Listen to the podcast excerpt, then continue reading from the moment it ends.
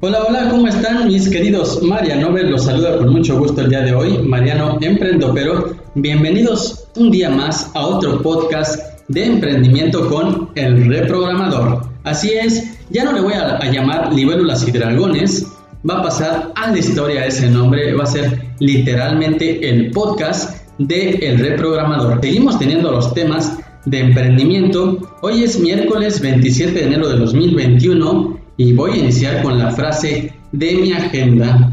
Les voy a compartir que dice Napoleón Bonaparte, la estatura de un hombre no se mide del suelo a la cabeza, sino de la cabeza al cielo. Y como lo prometí ayer, hoy sí voy a lanzarles dos artículos, les voy a compartir dos notas de la agencia mariohernández.com. Y miren, aquí estamos viendo el portal, vamos a abrir el primer artículo que lo escribe mi querida Elizabeth Galindo Merino, ella nos comparte, son personas que tienen la habilidad de agotar a distancia la energía en todas sus formas.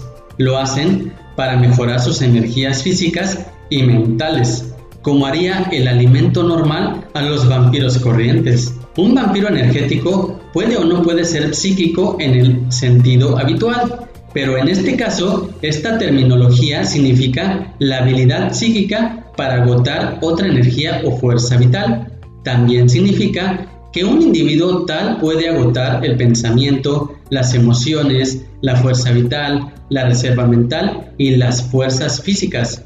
Hay dos tipos, el seductor y el pesimista. Aproximadamente el 50% de los vampiros energéticos lo hacen automáticamente, sin querer o incluso comprender qué están haciendo. Todos hemos conocido o conoceremos a una persona como esta, sea un hermano, alguno de los padres, pareja, pariente o amigo. No importa el tiempo que pases con ellos, siempre te sentirás cansado o cansada y débil cuando ellos se vayan. El otro 50% lo hacen intencionalmente. Algunos lo hacen simplemente para aumentar su propio poder, mientras que otros se lo toman como un desafío, una clase de juego para ver hasta cuánto pueden tomar. Personalidad de los vampiros energéticos. Escúchalo bien. Son seductores, encantadores, no tienen reflejo en el espejo, no hacen conciencia, no ven su realidad, no ven la luz, no son felices, saben que abusan de los demás, son malagradecidos, casi nunca lo corrigen y se quedan solos. Pero también están los vampiros seductores y o pesimistas.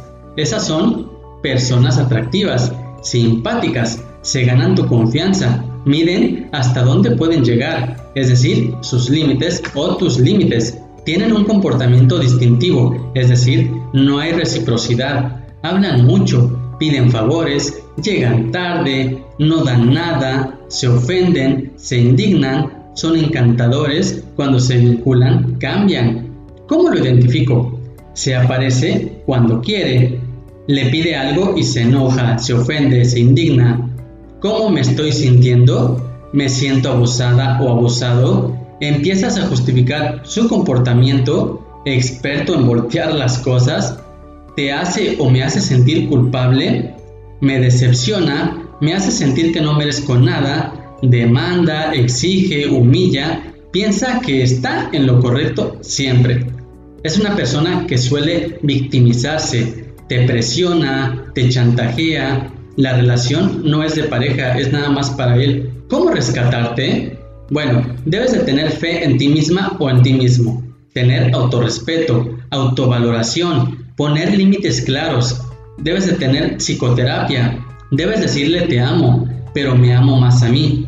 Utiliza mucha luz, ajo, estaca o sacerdote. El perfil psicológico de los seductores son atractivos, necesidad de ser amados, débiles, inseguros, miedosos, no se llenan, son demandantes, requieren atención, tiempo, dinero, admiración, autoestima, tienen carencia de la infancia, vienen de una madre fría, condicionadora, demandante, creencia. Lo que más amo, más le temo. Me temo que cuidar. Solo demando, pero no doy para protegerme.